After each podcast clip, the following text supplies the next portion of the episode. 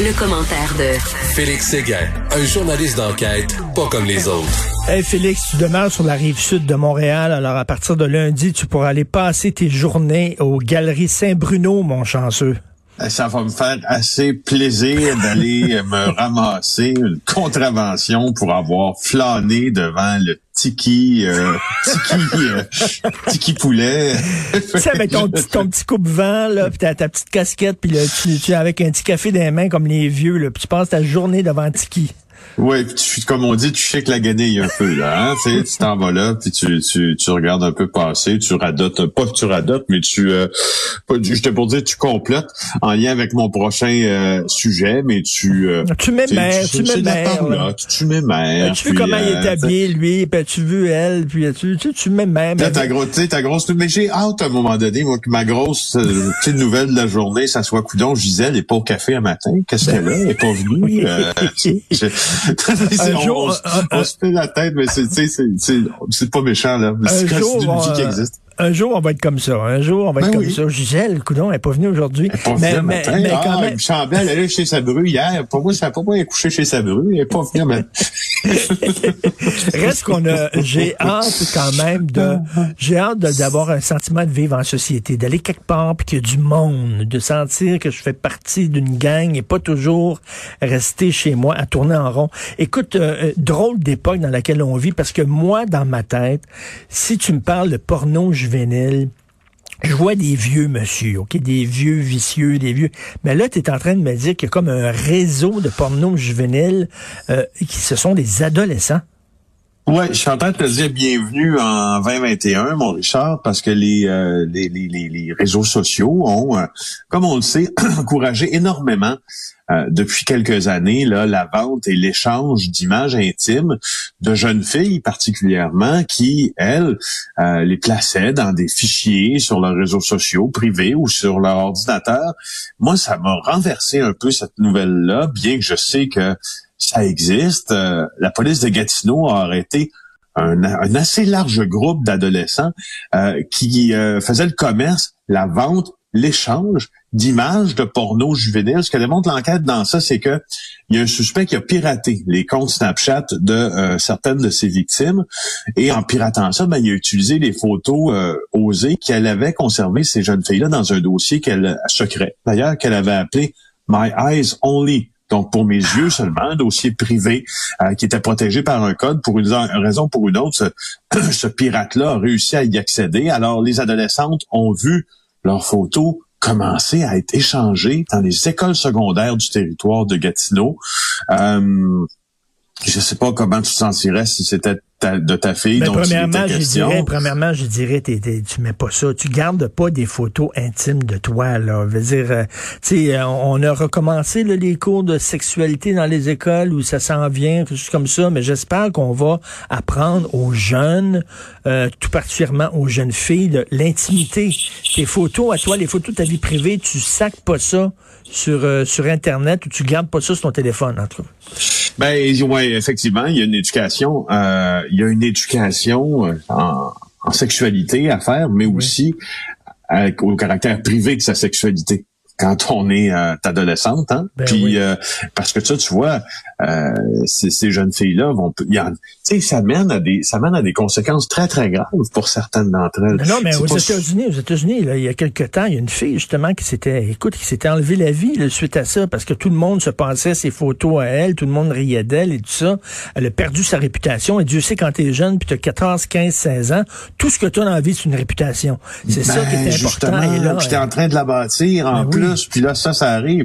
Alors pour les les, euh, les accusés là dans ça, ben euh, ils ont tous été libérés sous condition. C'est des jeunes.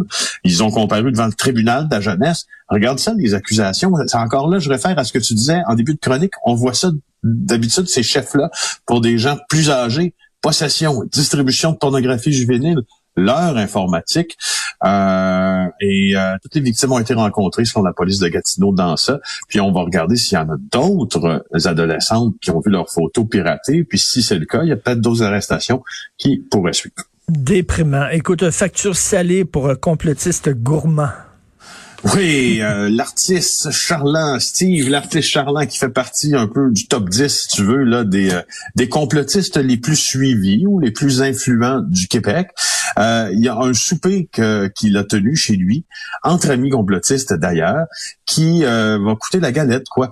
il y a plusieurs signalements qui ont été faits à la Sûreté du Québec parce que, en plus de tenir un souper à la maison, ben, il a été partagé sur les réseaux sociaux. Alors, c'est lui-même, selon le texte qui a été écrit par mon collègue Maxime Delan qui l'a partagé. Alors, il y a deux enfants aussi qui étaient là avec ce groupe d'adultes. Alors, la SQ s'est rendu chez euh, Steve euh, Charland, lui reste à Grenville sur la rouge. On aurait, qu'est-ce qu'on fait dans ce temps-là? C'est des rapports d'infraction généraux là qu'on rédige. c'est, ces rapports-là, c'est pas une contravention sur le champ. Il mm. faut que tu les envoies au juge. Euh, puis là, le juge va dire si ça va être soumis au directeur de poursuite criminelle et pénale, puis on va regarder s'il y a une contravention. Bref, il y a cinq personnes qui en ont reçu 1000 à 6000 dollars. Il y en a dans ça, grosse surprise, mon Richard, qui sont des récidivistes en matière euh, euh, de contestation et puis ben aussi, oui. Euh, ben oui, des, des, des, règles sanitaires, tu vois. Alors, pour les récidivistes, ça va être un petit peu plus cher.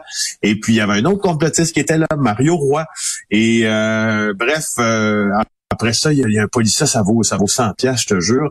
Il y a un des individus qui a été intercepté par la police qui a fait euh, ce que bien des gens font, ont commencé à filmer une vidéo, euh, puis euh, en parlant de, de, la Constitution canadienne, puis de protège, puis qui embarque pas dans leur folie, puis il dit ça aux policiers de la Sûreté du Québec qui se tient à la fenêtre de sa voiture, puis on est en dictature, dit-il. Ah, ça Et puis c'est ça. Alors euh, voilà pour voilà pour le souper chez Steve, l'artiste Charlant d'ailleurs.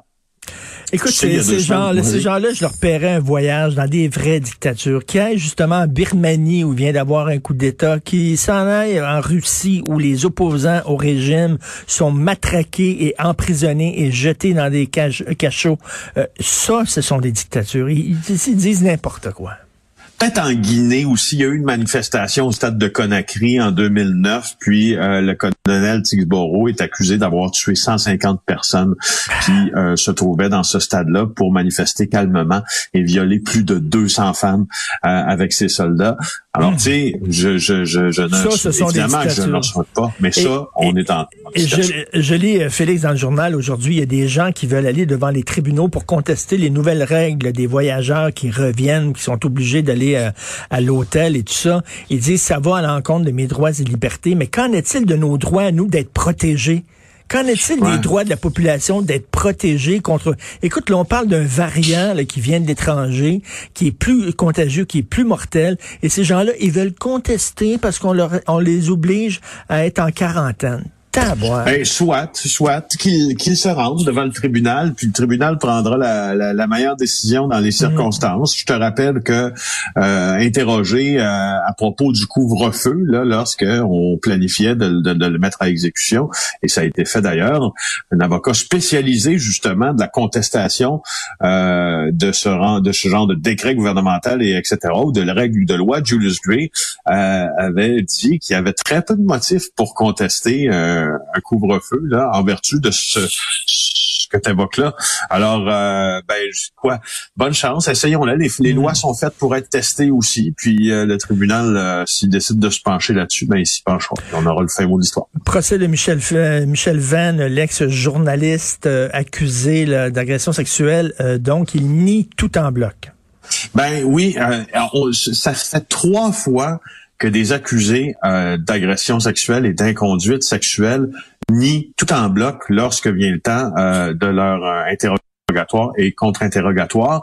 Il y a eu Éric Salvaille, il y a eu également Gilbert Rozon et il y a maintenant Michel Venn, l'ancien journaliste du Devoir et ancien boss de l'Institut du Nouveau Monde.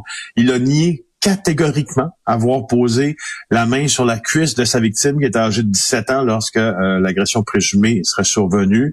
Euh, il, bon, il admet avoir voulu lui faire la bise, mais il réfute des informations qu'il ait tenté euh, d'introduire la main dans son pantalon. Ça fait six jours qu'on est à procès hmm. dans la région de Québec là-dessus, six jours. Alors, il semble que son témoignage a été factuel, sans trop d'hésitation.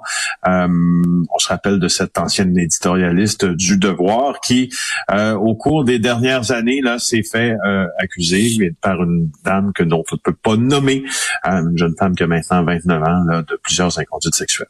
Écoute, je, je, lisais ce matin en France un comédien que j'aime beaucoup, Richard Berry, un comédien français qui est accusé d'inceste par sa fille qui a maintenant 45 ans et il nie tout en bloc en disant c'est complètement faux, mais c'est absolument faux du début à la fin. Ma fille a des problèmes psychologiques. On est allé chez des psychiatres avec elle, puis tout ça. Je sais, tu regardes ces histoires-là, un dit une affaire, l'autre dit l'autre affaire. Après ça, le juge, faut qu'il tranche. C'est pas évident. Surtout, ça se passe toujours derrière des portes closes. Il y a pas de témoins. Tu sais, c'est, c'est des Mais en même temps, Richard, c'est ta raison, c'est mieux, mais c'est mieux. C'est ça le grand débat là-dedans. Puis c'est là où on en est rendu en 2020, où on n'en était pas avant c'est mieux que ces affaires-là. En tout cas, pour peut-être pour nous, oui, mais pour nous qui qui qui, qui tu sais, moi j'ai j'ai 40 ans passés, puis quand j'ai commencé à faire ce métier-là, c'est rare que ces affaires-là se retrouvaient sur la place publique hmm. euh, avant d'être devant le tribunal. On l'apprenait souvent quand c'était rendu, tu sais, sur le bureau de la police, mais maintenant on l'apprend euh, on l'apprend sur la place publique, puis ça se déplace devant le tribunal, le tribunal après. Moi, c'est toujours là où je suis encore, là, tu sais, je parle des vagues de mouvement MeToo, etc. Fait que ma, ma, mon esprit confronte deux notions, c'est-à-dire la liberté puis la libération de la parole de ces filles-là, mm.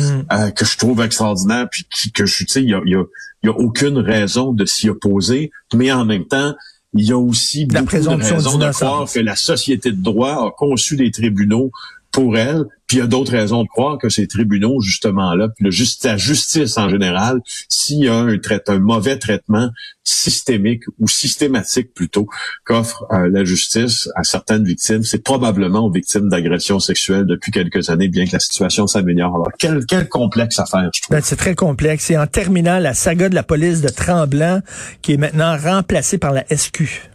Oui, euh, il y a euh, une de mes collègues qui s'y est attardée, Émilie Bilodeau, euh, j'ai lu son texte ce matin. Moi, ça fait longtemps que je suis euh, l'affaire du poste de police de Mont-Tremblant.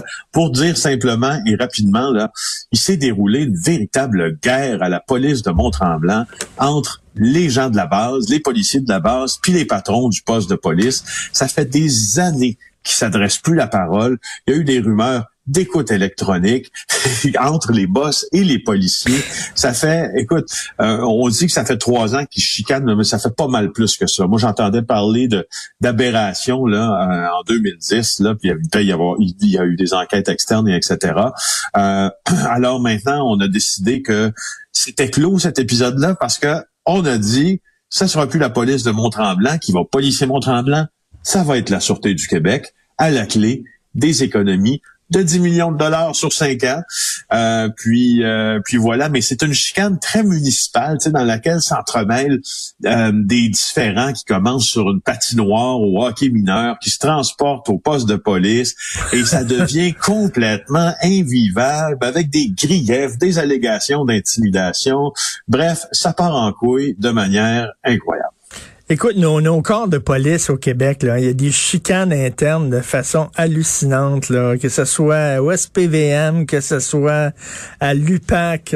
C'est vraiment des nœuds de vipère incroyables. Ça me fait penser justement à, l'émission que je te citais en début de semaine, Bosch sur Harry Bosch, le personnage central des romans de euh, Michael Connolly, dont on a fait une série télé, et justement au LAPD à Parker Center, où, entre autres cette série-là euh, se tient.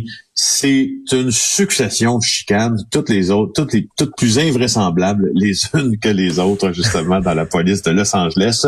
Je le rappelle, je le conseille. Bosch, c'est vraiment une belle série de police on va regarder ça, mais moi te dire ce qui se passe dans nos polices, euh, dans, nos corps policiers ici au Québec, c'est quasiment une série aussi, c'est quasiment une sitcom en soi. Merci beaucoup euh, Félix Séguin, merci. Puis on se reparle demain bien sûr de ce qui va se passer à JA. Oui, demain oui, soir. une grosse émission demain soir. Grosse émission, j'ai très hâte de voir ça. Merci beaucoup. Donc euh, Félix Séguin du bureau d'enquête. Alors JA demain, on va on s'en parle tout le temps le jeudi. il nous présente toujours les reportages qu'il y a le soir même. On en discutera demain avec Félix Séguin.